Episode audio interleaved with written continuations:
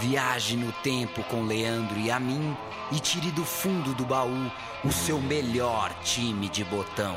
Agora na Central 3.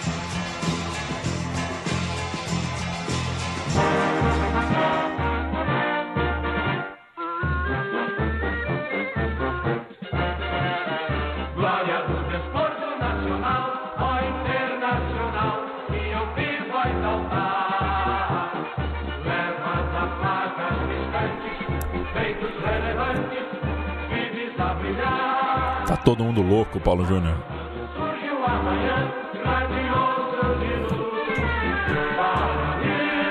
Programa Meu Time de Botão.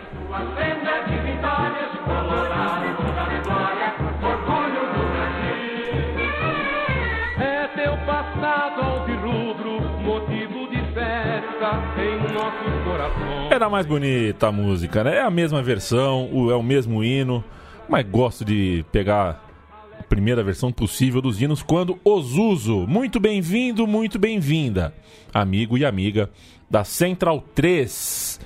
Eu, Leandro, e a minha ao meu lado, Paulo Júnior, o hino é do Inter, a história é do Inter, o título é do Inter, o clube que não foi vencido no campeonato de 1979. O Paulo Oi. Sério da Silva Júnior, Tudo bem? você tá bom, cara? Beleza. Ah, mais ou menos. mais ou né? menos também, né? Mais é legal ou que menos. tá beleza, mas também tá mais ou menos, né? É, not too bad. Em 24 horas dá pra oscilar muito, né? Dá pra oscilar muito. É, Eu os dias sei. são longos, né? É. Eu tava lendo um livro agora, O Fim do Sono. É, eu não sei, tem, uns- tem uma galera falando também que não é bom você acessar luzes, né? Celular e computador, É. em até uma hora depois que você acorda. Porque, ao que dizem, tá provado que o, a luz, né? Uhum. Ela atinge teu cérebro em várias camadas. É diferente de ler um papel, né? Que teu cérebro tá, tá, tá focado em interpretar o que, que aquelas palavras estão dizendo. A luz, ela traz uma... Ela atravessa um pouco essa relação e... E eu não sei, eu tô tentando aí medidas de sanidade, né? Como, por exemplo, não olhar pro celular por uma hora. É, meu telefone desperta às 8, eu só pego ele às 9. Tá bom. É, ass- assinou o jornal aí que teve campanha pra assinar? Eu. é, Pessoal, cê- falou pra assinar o jornal. As pessoas estão todas loucas, né? É, A velocidade das coisas não tá dando conta de acompanhar a vontade de se posicionar e de levantar as bandeiras, né? É, é isso. A gente viveu para ver o Geraldo Alckmin mobilizando uma campanha de assinatura da Folha de São Paulo no Twitter, né? Mas, como diria o outro, é melhor estar vivo do que estar morto, né? Então eu prefiro estar vivo, vendo tudo o que acontece, do que não estar vivo, viu, Leandro Amin? Mexendo na pesquisa desse programa, viu, Paulo Júnior? Não tá no roteiro, mas eu vou fazer questão de colocar aqui, porque o São José Gaúcho de 1979 é maravilhoso. Sérgio Paulo Barroco, Joubert, Tadeu e Rubenbal. Ferro Motor, Alamir e Astronauta, Carlos de Jair e Letieri. Uma escalação de muito respeito. Os dois laterais sendo Paulo Barroco e Rubenbal e o meio de campo montado com motor, ferro, Alamir e Astronauta merecia é, participação no nariz de cera, porque na história é um time irrelevante, foi um dos times que enfrentou o Internacional naquele ano. Astronauta, que é o Roberto Silveira Gomes. Eu baixei a capivara Que aqui do loucura. astronauta porque tem um dos melhores sites da história do WordPress. Isso numa eleição Aham. WordPress mundo. é o sumulastie.wordpress.com. Tem súmulas da principalmente do futebol gaúcho e eu achei aqui o, o astronauta é, aliás, o cara do Sumulastie foi lá em Los Angeles receber o prêmio como melhor endereço do WordPress mundo. É, bela escalação. E tem uma pauta que eu não gosto, viu, Leandro Amin? Uma Ah. pauta que eu não gosto é quando eu leio na, na grande imprensa e no portal UOL, por exemplo. Ah, os apelidos acabaram, né? Aí tem sempre uma foto do Pelé, uma do, Uhum. né, uma do Garrincha. Didi e tal, Garrincha, Zico. Mas, mas os caras não usam o apelido, né? Não usa. Então não é que os ap- a manchete não é os apelidos acabaram, é nós acabamos Acabamos com com os apelidos. apelidos, né?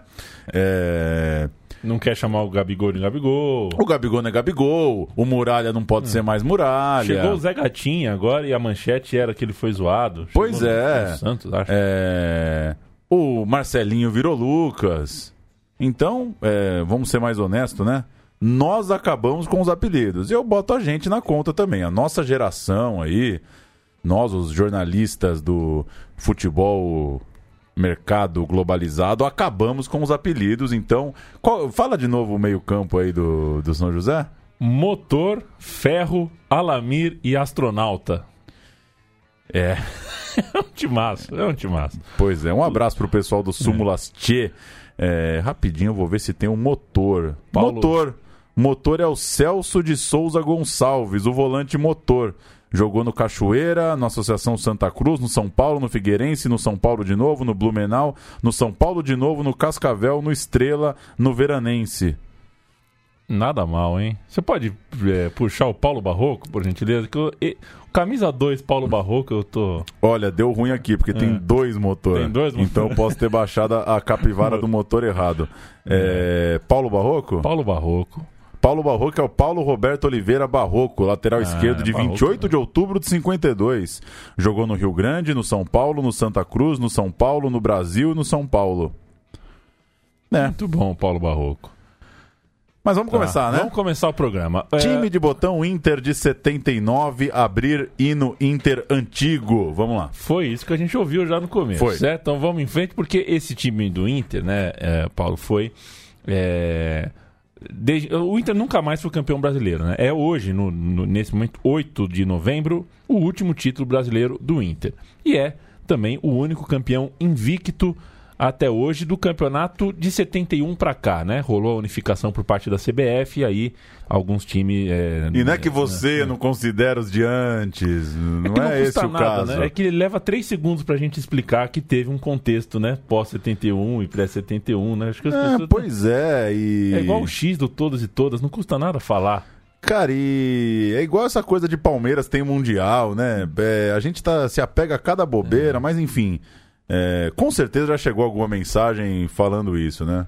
Ah, com certeza. Mas por que invicto depois de 71? Vai chegar, com É. certeza vai chegar. Um abraço pra você que vai mandar essa mensagem pra gente. É, a gente fala do Inter de 79 porque vivemos reta final de Campeonato Brasileiro. Aqui estamos em novembro de 2018. E o Internacional tá na briga, é um perseguidor da taça, tá nesse momento com, na vice-liderança, atrás apenas do Palmeiras, que curiosamente tá invicto no retorno da competição, né? Então o Inter está sendo ah, vítima aí de uma invencibilidade. É, é- é isso que afasta o Inter aí da ponta da tabela, que tiraria do Clube Colorado um jejum nacional de títulos que dura desde então, desde 79. Só cinco derrotas, né? Esse Inter atual, voltando da Série B, uma, uma senhora campanha. Para começar aqui no texto, Inter de 79, que não foi campeão gaúcho, então você já pode jogar todas as suas fichas em quem deve ter sido campeão gaúcho de 79, venceu o rival na competição nacional e, claro, como campeão invicto, não perdeu de ninguém. A gente está falando de um campeonato de 23 jogos, 16 vitórias e cinco fases ultrapassadas, cinco tipos ali, cinco momentos, cinco etapas de campeonato naquele que foi o campeonato com maior número de participantes, 94. E curioso que o Brasileirão começou com o Grêmio em alta, porque não foi só campeão, mas ele passeou no Campeonato Gaúcho. Então, esse é um dado interessante, né? Num ano em que o Grêmio é, ganhou o gauchão com folgas, foi o Inter que começava o brasileiro deitando e rolando sem perder. E vamos ouvir, vai. Eu ia falar Vamos qualquer ver. besteira, vamos Coisa ouvir. linda, né? A música lançada em 79 que mais tocou nesse país. Que beleza. Na história? Música. Não, no ano, né? No, no ano. ano de 79. Aldir Blanc e João Bosco escreveram O Bêbado e o Equilibrista.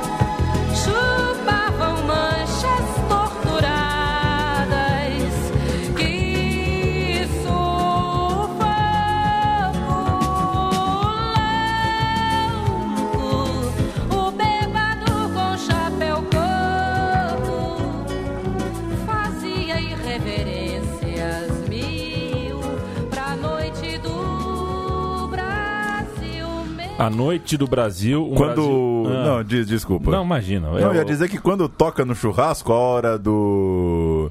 Que sufoco a hora que você dá um gole na cerveja pra não assumir esse, esse agudão aí, Esse né? agudão, é. Segurar o que sufoco é o que separa o- o- os mortais dos imortais. É a Elis Regina que cantou a música, imortalizou, né? A letra de Aldir Blanc e João Bosco, O Bêbado Equilibrista. 1979, gente, essa música tão, de letra tão sensível é, fala de um Brasil cansado, né? De quase duas décadas de período de repressão, né? Quase duas décadas de ditadura. Era o Brasil começando a terminar o período ah, mais horrível aí é, de prova- provavelmente o mais horrível do século passado, né? O Brasil, na verdade, é uma sucessão de períodos horríveis. É, o- a história da humanidade é uma sucessão de cagadas com pequenos rolês, assim, né? É. Tipo, a tua vida tá uma merda, mas você tem um sabadão que você sai com teus Isso. amigos. É essa a história da humanidade. É uma merda atrás da outra, fazendo questão de não limpá-las, né? E, e às vezes você toma um porre, você fica mais animado, Isso. mas é complicado. Primeira fase do Campeonato Brasileiro de 79. 80 clubes foram divididos em oito grupos com 10 equipes cada. Jogos em turno único, portanto, nove rodadas. Os grupos G e H, os dois últimos grupos, tinham as equipes consideradas mais fortes. E esses grupos classificavam oito. Então é isso mesmo: oito de 10. 10 times classificava oito. Os outros seis grupos classificavam quatro. Quatro passavam de fase, seis ficavam fora. Não consigo ter ideia de quem ah, teve primeiro a ideia de fazer um regulamento desse. Mas era assim: a primeira fase estava separada dessa forma. E num grupo de 10 que passam 8, eu desconfio que os dois que não passam foram demitidos, né? Os treinadores, Ah, foram, acho que eles não seguem pro campeonato seguinte. Segunda fase com mais 12 clubes, 6 do Rio, 6 de São Paulo. Então a soma dá 44 é, da primeira fase com esses 12 que chegam, 56. A soma dá 56 para a segunda fase, divididos em 7 grupos de 8. É, é difícil acompanhar, Difícil, né? Mas difícil. então é isso. Daqueles 44 que passam da primeira, chegam 12 de Rio São Paulo, viram 56 divididos em 7 grupos. Para a terceira fase, é, a classificação se dava para os dois primeiros de cada grupo. Que somavam então 14 classificados. Esses 14 encontravam na terceira fase Guarani e Palmeiras, campeão, é vice-campeão e campeão respectivamente do ano anterior, começavam na terceira fase e aí os 16 clubes eram divididos em quatro grupos de quatro em um só turno, o que é né, uma loucura. Você faz todo esse caminho para jogar um quadrangular em um turno só. Para onde- resolver sua vida em três jogos. é, onde só o campeão passa. E aí sim tínhamos uma semifinal e uma final com alguma lógica mais razoável de campeonato. Vamos para a primeira fase, né? vamos voltar para a primeira fase, na qual o Inter caiu no grupo G, o Paulo Júnior. Passou no primeiro lugar, claro. Se foi campeão invicto, é difícil que alguém tenha ficado É. na frente. América, Operário do Mato Grosso do Sul, Grêmio, Santa Cruz, Clube Atlético Paranaense, Figueirense e Coritiba passaram junto, o Rio Branco e o Esporte ficaram de fora. Nessa primeira fase, em ritmo de treino praticamente, muito tranquila, o Colorado conviveu com a cobiça por Falcão. O Falcão eh, chegou a sair na revista Placar com várias camisas de times brasileiros na mão, uma matéria que tratava de um interesse geral eh, naquele que era o mais valioso jogador do país no momento. Falcão tinha 25 anos e é um dos que naquela época já, já tinha o nome vinculado é, a uma figura conhecida, né? O Juan Figuer, que é um grande.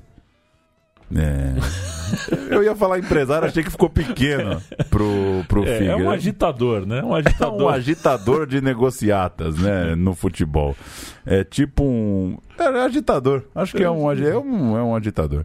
Pesava, no entanto, para o Falcão a ideia de que no sul do país ele era unanimidade e no chamado eixo aí, São Paulo, Rio, ele teria que dividir as manchetes, ele teria que buscar o seu espaço. Ficou, portanto, e uma semana antes do brasileiro começar, declarou que de onde ele veio tinha mais. Ele pediu, alertou a todos, pediu para todo mundo ficar de olho num zagueiro chamado Mauro Galvão. Falou: ó, tem um rapaz aí na zaga, fica de olho nele pro ano que vem. Ele errou na avaliação, porque o tal do Mauro Galvão já ia mostrar o seu valor naquele mesmo ano. Uma dessas histórias de jovens jogadores que queimam etapas, né? Viram referência antes de do que muita gente esperava. Com o regulamento confuso, cheio de é, é, é, fases diferentes uma da outra, é, com um time, time que estava entrando na terceira fase, com brigas, a gente vai falar, teve Corinthians, São Paulo, Santos não jogaram o Campeonato Brasileiro, é, grupos desequilibrados, calendário apertado, coisa começando tarde, problemas políticos, CBF surgindo, CBD acabando, era uma loucura. E os principais, uh, alguns dos principais, das principais torcidas e também times do Brasil estavam fazendo uh, um protesto coletivo uh, ao longo dos dias pedindo por uma, uma tabela, né, uma organização do calendário mais razoável, com urgência, porque estava de fato uma loucura Uh, o fim de estadual juntando com, com regionais, né? Rio São Paulo, por exemplo, com bastante jogos e Libertadores começando a pegar fogo, Campeonato Brasileiro começando a exprimir em setembro, e o esporte brasileiro, enquanto o futebol se debatia, vivia naquele mês de setembro, mês que começou o Campeonato Brasileiro, um grande momento, um momento para festejar. O Clube Sírio, camisa vermelha, time de Oscar Schmidt, era no, no Ibirapuera campeão mundial de basquetebol. Outros tempos, uh, a gente teve recentemente no Ibirapuera para ver uma final de mundial, né, Paulo, de basquete. Pois é, eu acho que não foi Não naquele foi. clima que o Ciro Não foi, campeão. é. O, o, o- tava louco, hein? O Ibirapuera naquele dia do Nossa. Sírio tava uma loucura pelo que a gente vê pelas imagens, claro, mas Bauru e Real Madrid não foi tão legal Não assim, foi né? tão legal. E ao que consta também, eu não era vivo, mas ninguém chamava de Ibira.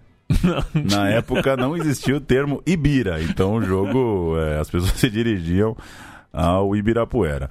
Principal jogo do Internacional na primeira fase foi o 3 a 0 em Curitiba sobre o Coxa. Ali, toda a crítica depois do Campeonato Estadual começou a mudar de tom, começou a dar espaço para um olhar mais generoso ao estilo de jogo daquele time que pouco antes tinha vencido o arquirrival Grêmio. Enio Andrade colocou Jair como meia-direita, mais solto, e ele era tido como a peça que mudou o time. Naquele momento, ponteava, inclusive, a artilharia do Nacional. Batista, ô Batista, Batista desmaiou na Desmaiou, transmissão. desmaiou. E tem essas injustiças, né? A primeira coisa que eu lembrei foi que o cara desmaiou. Jogou muito o Batista, né? O meu pai é um grande fã. É, um grande. Eu não vi grande. pouco do Batista, vi poucos vídeos, inclusive. É, Mas enfim, dessas injustiças, né? É. Eu fui lembrar logo do dia que o cara passou mal, saúde, né? Pro, Saúde, saúde. pro Batista. Um dos craques do time, ele estava machucado nesse começo de campeonato, mas já já ele vai se tornar um personagem para valer da campanha, claro. Pra gente fazer. A gente não cantou a escalação do Inter nenhuma vez aqui, então vamos dar a escalação do primeiro jogo em casa. Isso aconteceu na terceira rodada do campeonato, num 30 de setembro, Internacional 1, Figueirense 0 para 11 mil pagantes. O Inter jogou com Benítez, João Carlos, Mauro Pastor, Mauro Galvão e Cláudio Mineiro. Tonho, Falcão, Jair e Mário Sérgio. Chico Espina e Adilson, o técnico, o seu Enio Andrade. Seu não é seu, seu é o. Não, e né? assim, fica aquela coisa, o Ferguson ganhou o título de Sir, né? Não precisa É ninguém seu. decidir É se o cara é seu ou se não é, né, meu? Pô, é lógico que é, que é seu Enio, seu Enio. Seu Enio. Você botou aqui no chapéu, seu Enio. Zé Duarte era o técnico antes, chegou no Internacional no meio da disputa do Campeonato Gaúcho e o Colorado, então treinado por Cláudio Duarte, que em 78 tinha sido campeão gaúcho e levado o Inter ao terceiro lugar do brasileiro, estava mal. O Zé Duarte trabalhou no clube por cerca de 50 dias apenas, foi demitido depois de um empate em 0 a 0 com o Juventude no Beira-Rio em 17 de setembro, cinco dias antes da estreia colorada no Campeonato Brasileiro. Tinha um Grenal na última rodada do estadual que nada valia, o Grêmio já era campeão, valia só, claro, pela rivalidade. O Inter foi para campo com comando interino, mas o Enio Andrade já tinha assinado para ser o novo técnico para assumir, portanto, no Brasileirão. Zé Duarte é aquele que treinou muitos times no interior paulista e treinou também a seleção brasileira de futebol feminino em 96. Enio Andrade então chegou em cima da hora pro Campeonato Brasileiro, não teve pré-temporada, preparação, tal, tal, tal, não teve, foi na base ah, na base que a gente está acostumado até hoje, inclusive. Outro personagem é o Jair, o famoso Jajá, o príncipe Jajá. Ele estava brigando na artilharia, como a gente falou aqui na primeira fase, jogou eh, em outra posição ali colocado pelo Enio Andrade, fez cinco gols no começo da competição. É, não foi o artilheiro do campeonato, mas ele foi o artilheiro do Inter. E daí a gente já aproveita e passa aqui o, a lista, né? Os, os tops aí da artilharia do Internacional. Que fez 41 gols. O Inter fez 41 gols nessa campanha. Ele, Jair, guardou 10 ou 11 porque teve um gol de falta que bateu no Casagrande, zagueiro do Figueirense, e o juiz deu gol contra, mas há quem considere gol do Jajá. O Bira, um atacante meio troncudo, atacante meio burrão, mas importante, foi contratado no início do campeonato para ser a referência do ataque e foi o vice-artilheiro. Ele marcou oito gols. O Falcão marcou seis, dois deles em um jogo chave da semifinal, um dele na finalíssima, ou seja, metade dos gols do Falcão aconteceram na hora do vamos ver, na hora H, nos jogos decisivos. Você falou essa coisa da dúvida de um gol que foi dado contra. Você imagina o tanto de gol do Pelé que não podia ser contra hoje, né? É verdade. Porque entrava costurando, batia cruzado, bate na canela do zagueiro e entra. É, Eu acho que tinha que acabar esse negócio de gol contra. Só se o cara. Só se é um lance nada a ver, né? Mas você chutou, pegou no cara. é, Enfim. Muito É, gol contra, né? No basquete, esse tipo de coisa, você. Quando. Tem cesta contra, né? Tem Acontece. sexta contra. É pontuado pro capitão do time. Pro capitão do time. É, capitão. Essa é boa também, né? Aí se o goleiro for o capitão, termina, termina o campeonato cheio de gol. Craque lesionado. O Valdomiro era nome certo nessa lista de artilheiros, mas acabou sofrendo uma grave lesão. E o Chico Espina, um limitado consciente, É, gostei do aposto, hein? Virou titular da ponta direita na fase inicial da competição. Ele não fazia gol de jeito nenhum, o Espina, mas viraria herói na final, como manda um bom roteiro de futebol. Ele depois se tornaria ídolo no Paysandu, mas naquele momento, em 79, ele ainda era o Chico Espina, reserva do Valdomiro. É, Ele era isso e o Valdomiro era um cara que fazia muita falta para a torcida, claro. Se o Valdomiro estava machucado, vale a gente lembrar de outra lesão, essa mais grave que durou o campeonato inteiro. O zagueiro Larry.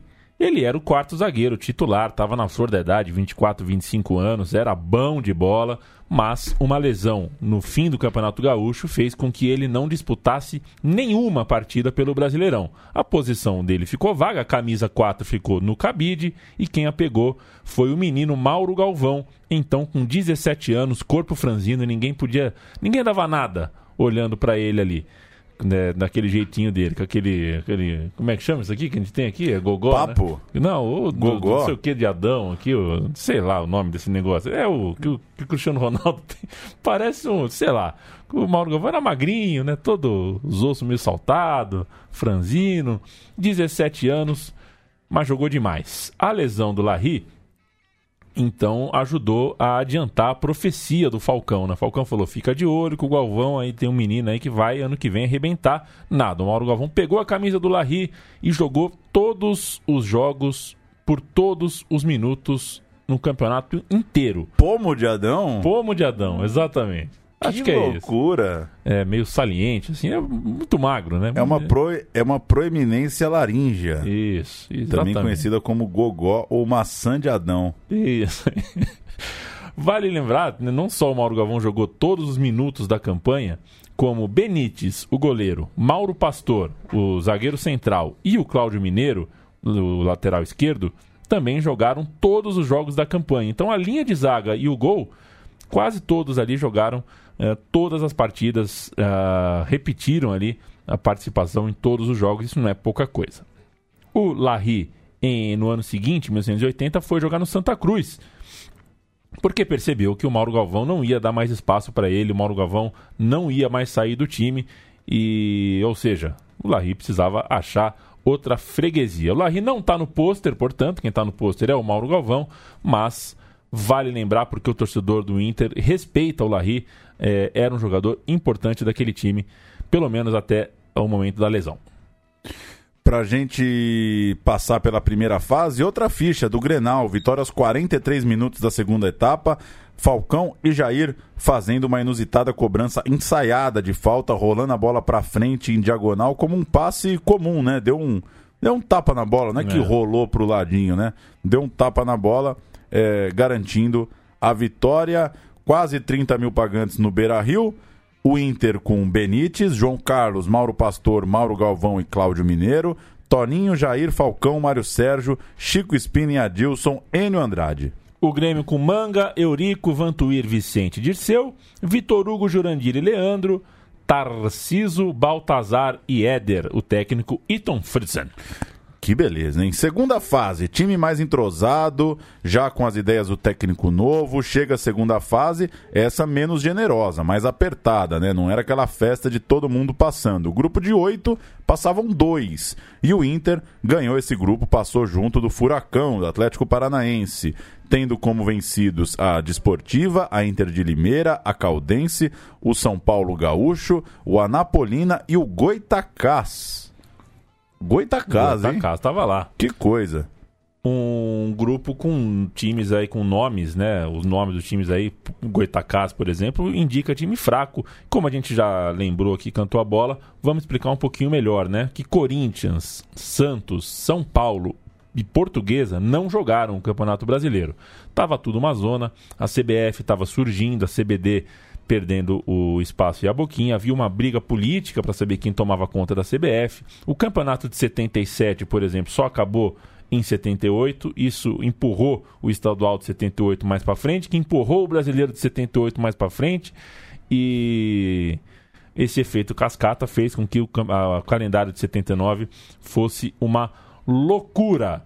E, E sem exagero, ainda tá empurrando as coisas pra frente, de né? certa forma, ainda continuamos nessa. E os estaduais do tal eixo, né? Estaduais de Rio e de São Paulo tinham também o regional entre eles, o, o torneio Rio-São Paulo. No fim das contas, resumindo, os clubes paulistas queriam começar o campeonato já da terceira fase, não da segunda. Nós somos os bonitões, nós queremos começar da terceira fase. É, a CBF, CBD ali não atendeu esse pedido e os clubes então se mandaram da competição. Corinthians, Santos, São Paulo e Portuguesa. Não o Palmeiras, não o Guarani, porque esses dois, como eram campeão e vice de 78, a, CBF fez um agrado ali, colocou os dois times ah, na terceira fase, que era o que todos os times paulistas queriam. Esses foram beneficiados e por isso continuaram eh, no- na competição graças ao prêmio conseguido por causa da posição no ano anterior. Falar um pouco do Mário Sérgio, esse grande personagem que fazia parte daquele elenco, também começo de trajetória no clube. A gente contou aqui, né, no meu time de botão, a, a história dele no Mundial é, é, do Grêmio, né? Do Grêmio. Ele já vivia naquela época, então, a segunda passagem, né? Isso, ele do Grêmio, ele jogou o Mundial pelo Grêmio em janeiro, estava no Inter. estava né? no Inter para a segunda passagem, portanto, Isso, essa que a exato. gente está vivendo aqui é a primeira. E o Enio Andrade não usava bem como um ponta, como quase sempre na sua carreira, mas numa espécie de meia esquerda, um pouco mais para dentro. Nessa segunda fase, num jogo contra a Desportiva, o Mário foi vaiado pela torcida, ficou furioso, eh, dando seu lugar em campo para que o técnico fizesse o que quisesse. O grupo pediu para ele continuar em campo. É, e no fim das contas, o Mário Sérgio, o Vesgo, como era chamado, não desfrutou da vitória, ficou remoendo as vaias, as críticas que recebeu. Mas ele tinha um bom coração. Na partida contra o esporte, dias antes, quando ele viu que o Chico Espina, que estava amassando a bola, começou a chorar em campo, porque o seu Enio ia sacá-lo, o Mário Sérgio fingiu uma lesão para evitar que o Chico Espina saísse vaiado pela torcida. Era um cara com sensibilidade, né? Do É. jogo, o Mário Sérgio. Muito se fala, né, que o Mário Sérgio era um jogador problema. Ele tinha os seus problemas, mas tinha também muita solução. Naquele time, quem deu problema mesmo foi o Jair, é, o príncipe Jajá, que nessa segunda fase brigou com o preparador físico, o Tim, e isso causou problema no grupo inteiro ali. O Tim passou para o Enio Andrade uma recomendação negativa. Disse que o, que o Jair estava treinando com pouco caso, estava com pouco empenho, fisicamente estava perdendo ali é, poder. E o elenco concordou com o preparador físico e, numa conversa fechada com o Jair, convenceu o jogador de que o que a comissão técnica estava fazendo era correto. A revista Placar relata isso, que o elenco fez a cabeça do Jair e depois disso o jogador, é, após concordar com o que ouviu, se aplicou, buscou de novo o espaço, voltou a trabalhar duro e, como era bom jogador, muito bom jogador, reconquistou a vaga pouco depois. Nessa segunda fase, um inesperado empate com a Caldense dá um pouco da medida do futebol da época. Pela terceira rodada da segunda fase, o Colorado foi a Poços de Caldas de ônibus, muito chão, muita estrada. O Inter só chegou ao local do jogo às quatro da manhã no dia do jogo, que era naquela noite, e deu empate, 1 a 1. Depois vieram dois resultados de 0 a 0 na sequência e a campanha tinha um sinal de alerta com esses empates. Claro, o Colorado ficou precisando fazer placares mais relevantes, mais firmes e fez. Desportiva 0, Internacional 4, jogo no qual o defensor Zé Rios da Desportiva chocou-se com o Bira, teve traumatismo craniano, foi operado antes mesmo do jogo acabar às pressas. Que coisa, hein? E um outro jogo marcante também, Inter de Limeira 0, Internacional 1. Jogo no qual o Falcão luxou o ombro, virou dor de cabeça para aquele time, para a comissão técnica, para a comissão médica até o final da temporada. Nesse segundo 0 a 0, rodada 5, o Valdomiro voltou de lesão e vale a ficha, vale a gente registrar esse jogo, portanto, da volta do Valdomiro. Couto Pereira? Couto Pereira, 22 de novembro, Atlético Paranaense, escalado com Roberto Lotti, Lazinho, Araújo, Augusto, Didi, Rota, Nivaldo, Paulinho, Evans e Peri. O técnico, o jovem Loris Ele Sandri. mesmo, Loris Sandri. Loris Sandri. Inter? Você. Vou passar o Inter e você fala do Batista. O Inter Perfeito. teve Benítez, João Carlos, Mauro Pastor, Mauro Galvão, Cláudio Mineiro, Toninho, Jair, Falcão, Mário Sérgio, Valdomiro, aí sim, e Bira. O Chico Espina que vinha jogando, ficou no banco, entrou no lugar do Mário Sérgio. Vamos falar do fator Batista, que a gente citou agora há pouco, que estava machucado, que começou o campeonato machucado, mas começou a ter chance aos poucos, evidentemente. Ele era jogador de seleção brasileira e não estava só marcado pela torcida, a torcida não pensava só nele por causa da lesão. A torcida estava um pouco ressabiada porque quando ele jogava, o seu rendimento era diferente, né? Na seleção ele estava jogando melhor e mais do que pelo clube. Que, torcedor nu- nunca teve isso, né? Nunca sentiu Pois é. isso com algum jogador de seu clube, que você olha o cara na seleção e vê que ele joga melhor. Ele era criticado por jogar bem na seleção, mas na seleção ele fazia uma outra função, mais recuado, mais cabeça de área mesmo, enquanto o Enio Andrade forçava eh, no Internacional que o Batista eh, avançasse um pouco mais, participasse um pouco mais das ações ofensivas. É, após um mês lesionado, o Batista voltou a jogar nesse jogo contra a Desportiva e o jogo do fatídico traumatismo craniano. E o fato é que o Batista se lesionou quando o Inter estava, quando o Inter era uma incógnita, né? Quando o time estava começando um trabalho depois de um péssimo estadual e quando ele voltou era um outro Inter, era um Inter que tinha engrenado, que estava muito bem e quando o time está bem, é claro que o jogador bom cresce, o jogador médio também, todo mundo cresce quando o time está engrenado. Então, é, o Batista volta e volta num time totalmente diferente. Para a revista Placar daquela, daquela época, da, da- da edição de quando ele volta para no jogo contra a Desportiva, o próprio Enan Andrade afirmou após o jogo que queria no clube o mesmo Batista da seleção, mas que também forçava o jogador a trabalhar um pouquinho melhor, porque o atleta já tinha jogado como meia, era um, um totalmente capaz de fazer uma função mais ofensiva nos momentos que o Inter precisasse. Reta final, chegamos na terceira fase, grupos de quatro, um só turno, portanto, três jogos para definir a sorte. Inter, Goiás, Cruzeiro e Galo, só o campeão avança. Agora sim, a gente tem um senhor desafio, não tem mais limite para tropeçar.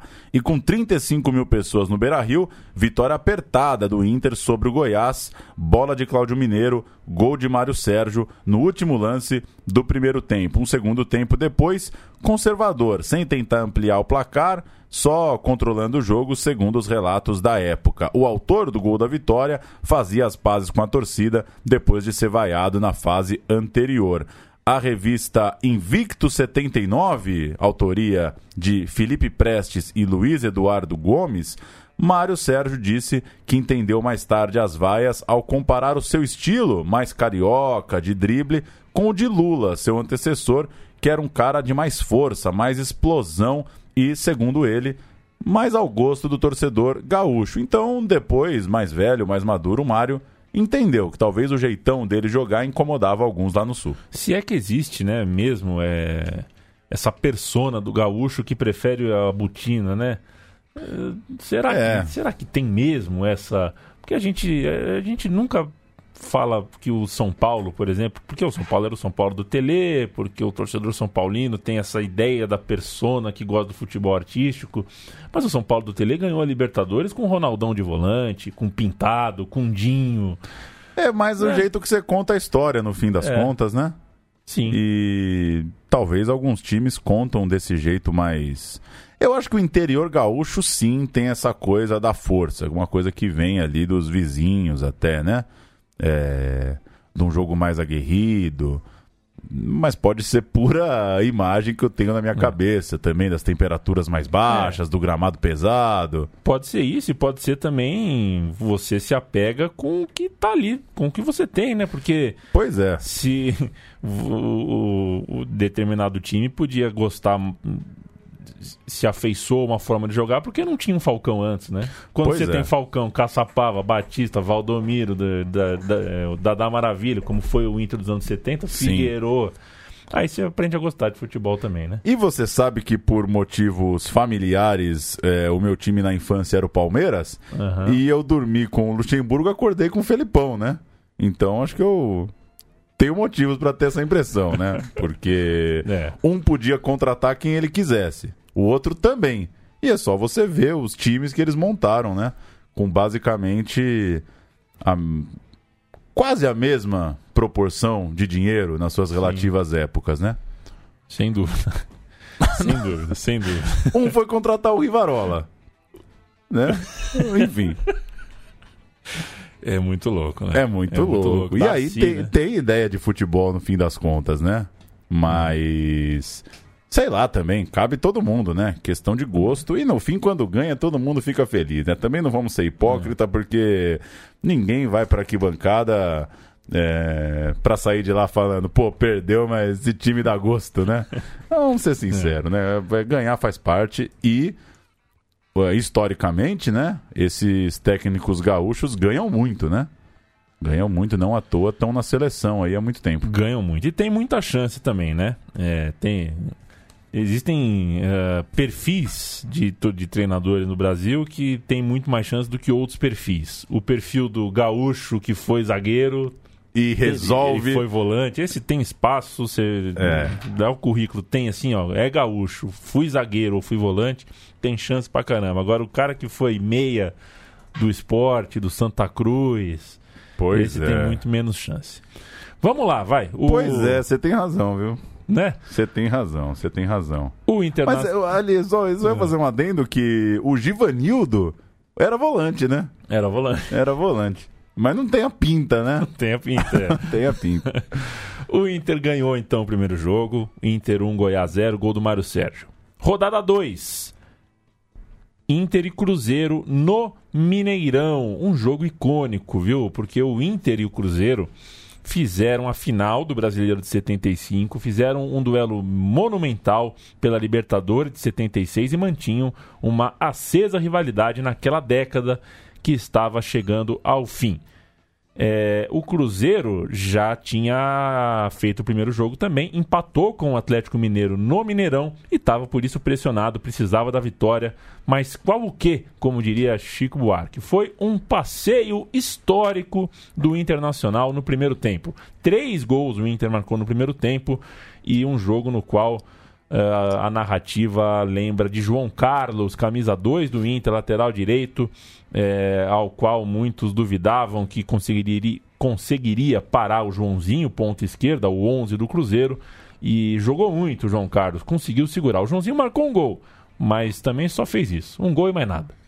Cruzeiro 2, Inter 3, o Cruzeiro de Luiz Antônio, Nelinho, Zezinho Figueroa, Marquinhos e Mariano, Nélio, Alexandre, Mauro, Eduardo, Roberto César e Joãozinho. O treinador era o Hilton Chaves. O Internacional com Benítez, João Carlos, Mauro e Mauro, né? Galvão e Pastor, e Cláudio Mineiro. Batista, Jair, Falcão e Mário Sérgio. Que meio campo. Que belezura, Que hein? bele. Batista, Jair, Falcão e Mário Sérgio. No ataque, Valdomiro ainda voltando. Chique Espina entrou depois. E o trombador, Birá. A gente perde um pouco uma noção de umas coisas porque a gente não viveu a época. Mas é muito louco que o Falcão e o Batista eram comentaristas, né? É. Pô, tá louco, velho. Falou. Né, né? Pô, os caras era é que a gente Era fica né? vendo aqui de São Paulo, não viu os caras jogarem, né?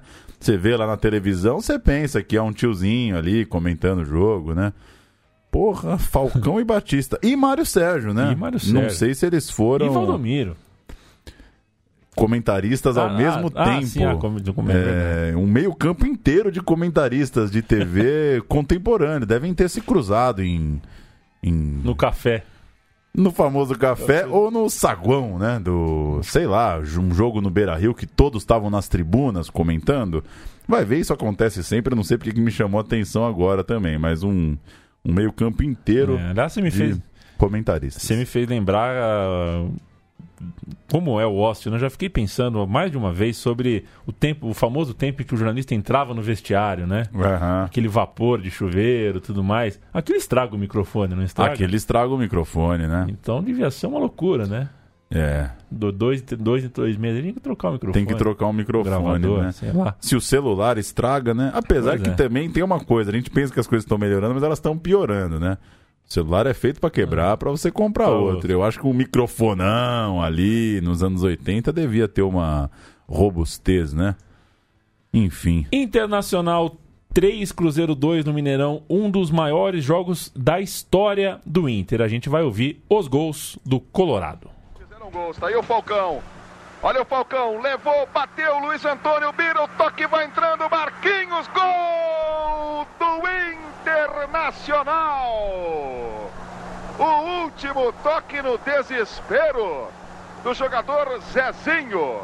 A bola batendo e entrando. Olha o lançamento para a grande área do Cruzeiro, cortou mal Marquinhos, Valdomiro. Bira pediu, ele bateu. Gol! Sensacional de Valdomiro. Quando ninguém esperava o tiro, ele limpou e bateu de perna esquerda. Numa falha de Marquinhos, que rebateu mal a bola. Valdomiro, na marca de 42 minutos e 45 do primeiro tempo. 3 para o Inter.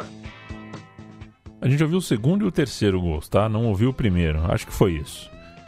WO, viu, Paulo Júnior? Campeonato que já teve time que saiu no começo, não teve Corinthians, não teve São Paulo, não teve Santos, teve WO Walkover. no quadrangular, ah, quadrangular quartas de final ali, né? Do Mineirão lotado para o Beira-Rio vazio, é a manchete. O Atlético Mineiro melou seu- os seus dois últimos jogos. Enquanto o Inter vencia o Cruzeiro no Beira-Rio, Goiás e Atlético Mineiro não jogavam. É, tudo aconteceu porque o Galo não concordou com a tabela que a CBD barra CBF organizou. Era a CBD, mas a gente pode chamar de CBF porque estamos na transição aqui. Como era em turno único, evidentemente os jogos eram em número ímpar, ou seja, você tinha ali um desequilíbrio. Alguns times jogariam duas em casa e alguns times jogariam só uma em casa e duas fora. Você resolve isso colocando os dois clubes de melhor campanha, eh, jogando duas em casa e uma fora. No caso era o Inter e o Cruzeiro. Eles, os dois teriam dois mandos de campo e um jogo como visitante. Só que na prática, três clubes jogariam as duas em casa, já que dois times de Minas, né? Cruzeiro e Atlético Mineiro dividindo o Mineirão num clássico local. É como se os dois times estivessem jogando em casa. E o Goiás se sentiu prejudicado. E aí você tem a soma de um time que se sente prejudicado e um time que tem muito boa relação com a alta cúpula da CBD. O Goiás fez a política, falou que é injusto, falou que não estava certo, pleiteou uma troca de mando em Atlético Mineiro e Goiás e a CBD topou mudar o jogo e a partida passou para o Serra Dourada. O Atlético Mineiro, evidentemente, não ficou muito feliz com isso e não colocou mais os pés nos gramados do futebol brasileiro naquele ano. Eu não sei se a gente já falou aqui, mas diz, tem uma outra a história também sobre o WO, é que o walkover é porque na corrida de cavalos, isso eu li esses dias, hein? Guardei para esse momento, ele chegou. Na corrida de cavalos, se o outro cavalo não aparece, é, se o seu rival não aparece, você é obrigado a atravessar como uma exibição, provar que você estava pronto para andar. Então você faz ali o ato que é o walk over the grass. Você caminha pela grama. Muito bom, É loucura, né? muito bom. Aliás, no futebol tem essa, né? Na hora quando tem o WO, tem que dar a saída e chutar no gol, né? É, e se errar o gol, eu acho que. hum, Então, se errar o gol não zero. acontece nada. É simbólico, mas então não chuta, né? Pô, então dá um beijo na bola e acaba ali mesmo. Enfim, coluna diária do Zero Hora, o Paulo Santana cravou a escalação do Atlético Mineiro, brincou ali com a situação do Galo para a partida habeas corpus, apelação, embargo, mandado de segurança, revisão criminal no 442 o, o 4-4-2. time, né? Embargos infringentes, protesto por novo júri e agravo de instrumento, não, 433. 4-3-3. E o ataque, embargos de terceiros, indulto e anistia. Pegou mal, né? Pegou o... Sair no meio de um campeonato, né? Desse tamanho e com bom nível técnico, né? É. Com bons jogos pela frente, muito chato. E essa saída do Atlético transformou esse jogo que a gente acabou de ouvir e descrever, o Cruzeiro 2 Inter 3, virou uma quartas de final, né? Porque aí o Inter estava com a vitória por WO no terceiro jogo, classificado para a semifinal do Campeonato Brasileiro, que a gente vai contar já já, antes só de dar uma passada, uma folheada numa revista Placar que continuava, insistia com a especulação sobre a saída do Falcão. Mas agora não era para o mercado nacional. No país ninguém tinha bala. O papo era sobre a Europa mesmo. De novo vinha o papo sobre Falcão e a Europa. O rumor maior dava conta de que o Milan iria investir 2 milhões de dólares, uma quantia simplesmente fabulosa para aquela época. Ninguém nem acreditava que seria possível 2 milhões de dólares. Falava-se também que a Roma tinha interesse e estava correndo por fora. Hoje a gente sabe que ganhou, né? A Roma ganhou o coração do Falcão e o Falcão ganhou o coração de Roma. O Falcão chegou a brincar quando os repórteres o procuraram numa entrevista para falar sobre essa proposta que o Milan estaria preparando para ele. É, ele estava com a mãe do lado, ele brincou com a, com a mãe, né? Falou assim: véia, vamos para Itália? Meio que brincando, meio que né, dando aquela despistada, mas é, tava de olho, né? Tanto que foi um pouco depois. Uh, ele foi o bola de ouro em 78, mesmo com o Inter não chegando nem na final, e seria de novo o bola de ouro naquele ano de 79. É, foi bicampeão seguido do bola de ouro e foi tricampeão da bola de ouro ao todo.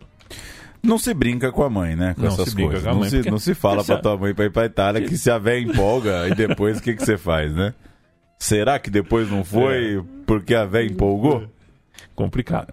Semifinal, Inter e Palmeiras. Do outro lado tinha Vasco e Curitiba. O Palmeiras tinha acabado de fazer 4 a 1 no Flamengo em pleno Maracanã, o que chocou o país, um jogo sempre muito lembrado pelo torcedor palmeirense. Atual vice-campeão brasileiro estava mordido e tinha o Morumbi com 80 mil pessoas para tentar fazer o placar no primeiro jogo. Mas Falcão fez um de seus maiores jogos da vida e virou uma peleja que estava bem cascuda, um 3 a 2 histórico, icônico, inesquecível. A gente vai ouvir o gol da vitória de Paulo Roberto Falcão, Palmeiras 2, Inter 3 no Morumbi.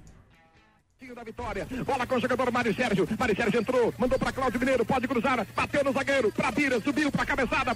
Também tentou pro meio, Falcão vai marcar, gol. Gol Internacional. De novo ele, Falcão, o grande craque da atualidade do futebol brasileiro. Matou Gilmar. Eu também estava sentindo o gostinho da vitória. Mário Sérgio levantou na área, a defesa do Palmeiras ficou pulando qual pipoca. Entrou Falcão com decisão para virar o jogo. O Internacional vira a partida duas vezes atrás agora. Está na Esse frente. é Armindo Antônio Ranzolin, da Rádio Guaíba. É muito louco essa coisa de ter uma unanimidade, né? De. O maior jogador disso É, tudo aí, né? é, a gente viveu recentemente um pouquinho disso com o Neymar, talvez. Uma sensação de que ele estava sobrando no Brasileirão, Uhum. Sim. né? É... Do, do que eu me. Assim, de unanimidade, teve o Alex em 2003. O Tevez, acho que menos, né? É, que Não menos. acho que chegou nesse ponto todo. Mas com a com o êxodo mais acelerado, a gente não pegou tanto isso, né? Interessante ver na narração a, a certeza, né? Que o cara tem pra narrar o gol do, Do maior. do maior que tem acontecendo agora. O Inter, então, eh, reúne dois jogos para a história como visitante. Venceu o Cruzeiro jogando muito e depois venceu o Palmeiras virando a partida no Morumbi, mas tinha que confirmar o jogo de volta. E esse jogo de volta aconteceu para 69 mil pessoas. O jogo foi 1 a 1 o Inter saiu na frente logo aos 3 minutos, ficou tranquilo. Aos 7 do segundo tempo, o Palmeiras fez eh, o seu gol com o Mococa. Né? O Jair fez o primeiro gol do gol do Inter e o Mococa empatou pro Palmeiras e o segundo tempo ficou naquele suspense, o Palmeiras penduradinho por um gol. O Inter jogou com Benítez, João Carlos, Mauro Pastor, Mauro Galvão e Cláudio Mineiro, Batista, Jair Falcão e Mário Sérgio, Valdomiro e Bira. E o Palmeiras? Palmeiras que nem imaginava que era um início de longa fila, né? Exato. Início não, já um comecinho. Já tá no comecinho. Gilmar, Rosemiro, Beto Fuscão, Polozzi, Pedrinho, Pires, Mococa, Jorge Mendonça, Jorginho, César e Baroninho, técnico Tele. Temos o gol do Jair, Temos o gol do Jair, vamos ouvi-lo. gol do empate, gol que abriu o placar, depois o Palmeiras empataria. Falcão pede bola ali pelo miolo. Cláudio Mineiro aprofunda para a subida de Adilson. De cabeça para o Bira, ajeitou para o Jair. Rasteiro. Gol!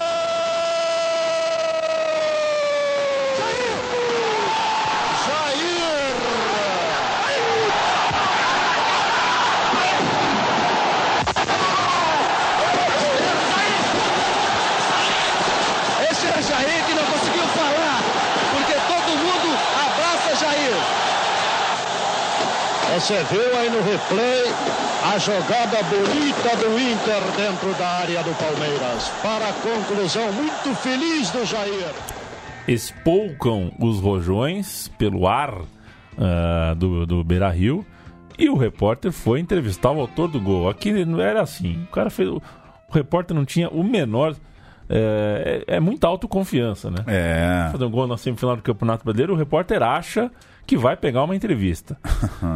estaria contratado. Se for na, fosse no meu rádio, fosse na Central 3, estaria contratado. Mesmo e o Inter estava na final, Paulo Júnior. Internacional na final. Pegaria o Vasco. E no jogo de ida, a redenção de Chico Espina, 2 a 0 28 do primeiro tempo, 10 do segundo tempo. E o limitado atacante entrava para a história. Detalhe: sem Falcão e sem Valdomiro. Jogo, portanto, difícil já Altíssimo de véspera, risco, né? né? De risco. E o Chico Espina foi quem salvou tudo. A gente vai ouvir o Valdomiro?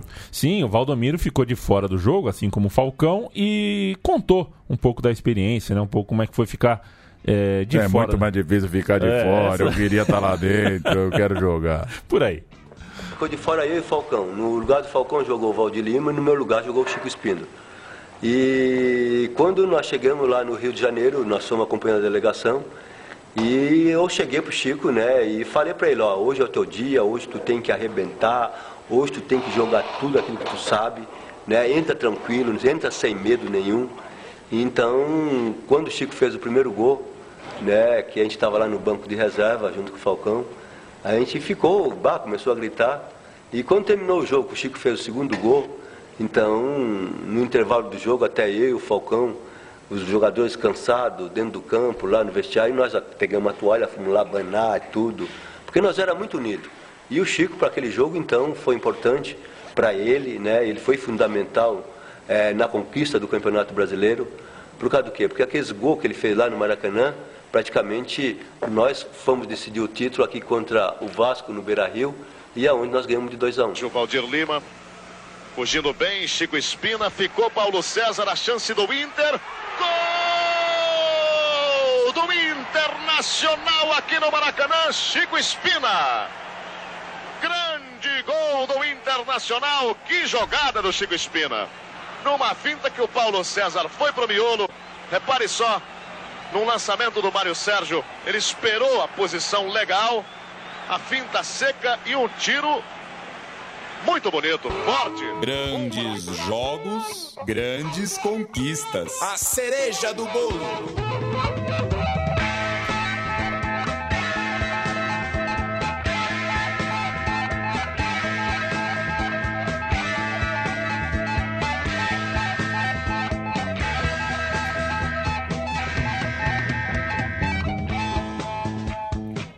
É, nunca um gol do Chico Espina Uhum. saiu para um solo tão. Sem escala, né? Que loucura, né? Direto pro George Harrison, a gente ouviu o Luciano do Vale narrando sem muito entusiasmo o Pois primeiro é, gol. né? Esquisito, né? Tá baixo astral É. o Luciano do Vale. O primeiro gol daquela final, você ganhar o jogo de ida de 2 a 0 fora de casa, o título tava quase na na No sala, papo. no papo. O Internacional estava muito perto da conquista e chegamos assim ao dia 23 de dezembro de 79. Chico Espina, herói do jogo de ida, marcou dois gols, 2 2 a 0, dois gols dele, tá bom. Senta lá foi banco no segundo jogo, porque o Valdomiro, esse que a gente acabou de ouvir, era medalhão, era dos experientes, mesmo sentindo dor, mesmo meio baleado, não ia ficar de fora daquela boquinha, não ia ficar de fora da foto do pôster. E foi um duelo. é, a gente falou recentemente, né? Duelo importante, semifinal de coisa, final de coisa. É difícil você ver dois times que se equiparam. Fica 3 a 0 4 a 0 um jogo um confronto que acaba tão antes do apito final. Foi o caso da final do Brasileiro, viu? Porque o Inter, é, antes do intervalo, né? é, na verdade, é, aos 13 do segundo tempo, estava 4 a 0 O Inter foi para o intervalo no Beira Rio, ganhando no agregado por 3 a 0 O Jair fez 1 a 0 aos 41 no primeiro tempo e o Falcão aos 13 do segundo. Vamos mudar as escalações, ô Paulo Júnior? Bora.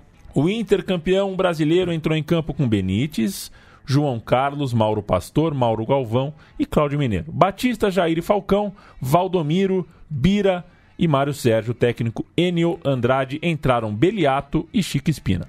o Vasco de Leão, Orlando Lelé, Gaúcho, Ivan e Paulo César, Zé Mário, Paulo Roberto e Paulinho, Catinha, Roberto Dinamite e Ilcinho, técnico Otto Glória. Foram 55 mil pessoas no Beira Rio naquele dia, na- naquela tarde muito bonita de sol, quase Natal, verão no Brasil.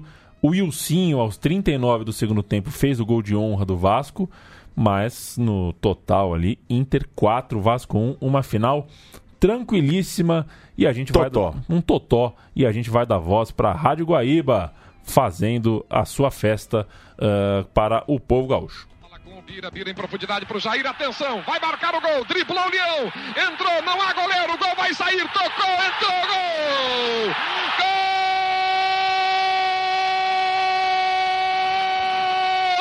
Gol Internacional! Tricampeão brasileiro de futebol! Não há mais possa tirar este título! Agora é 1 a 0 no segundo jogo, é 3 a 0 na melhor de duas. O Internacional faz o seu torcedor enlouquecer no Beira Rio. Jair, 41 minutos, 1 a 0. Mário Sérgio pelo campo de defesa em profundidade, passou uma bola para Cláudio Mineiro. Cláudio Mineiro pela ponta esquerda, pode cruzar, cruzou para o Bira, vai dividir com o goleiro, soltou, entrou Falcão, vai marcar, atirou. Gol! Do Internacional Falcão! É uma consagração para o Inter no Beira Rio, em todo o Brasil. 2 a 0 sobre o Vasco. Agora já são quatro gols contra nenhum do Vasco na decisão da Copa 79. 13 minutos. Internacional construindo magnificamente a sua última vitória na década. Vamos lá!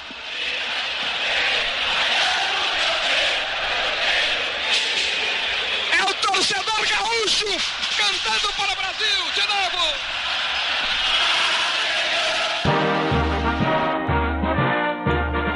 É isso, é isso, Paulo Júnior. Internacional, campeão invicto brasileiro desde então. Ninguém mais foi campeão invicto. O E Inter- ninguém mais será. E ninguém mais será num campeonato de pontos corridos com 38 times, só mesmo se pintar um Arsenal de 2004 aí. É, É. um caso de exceção da exceção. Não, mas chega um dia, ramela, exceção. poupa, não dá. É, Não dá mais.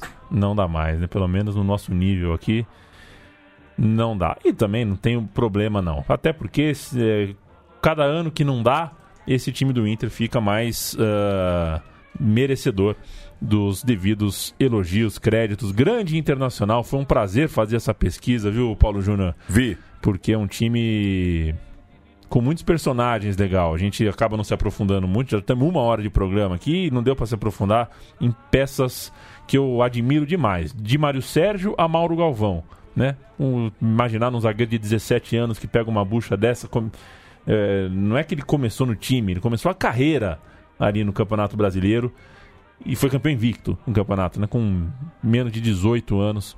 E muitos outros jogadores. Tinha inclusive jogador que não teve chance, Larry.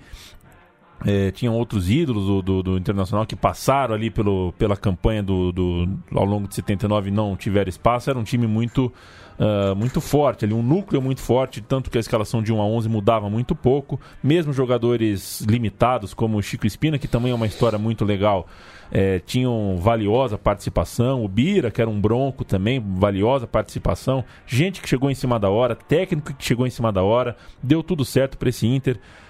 Gostei, Paulo Júnior. É isso. E tem uma cascata que diz que a gente aprende muito mais nas derrotas, né? É. Então vai ver também não é muito bom ser campeão invicto, não, É. porque você não perde, não dá pra dar daquela bronca, brincadeira. Deve ser uma beleza, né? Vai ver, Passar uma sequência dessa de mais de 20 jogos sem perder. Parabéns pro Inter. Compartilho também da, da tua ideia de que é um time cheio de personagens muito interessantes.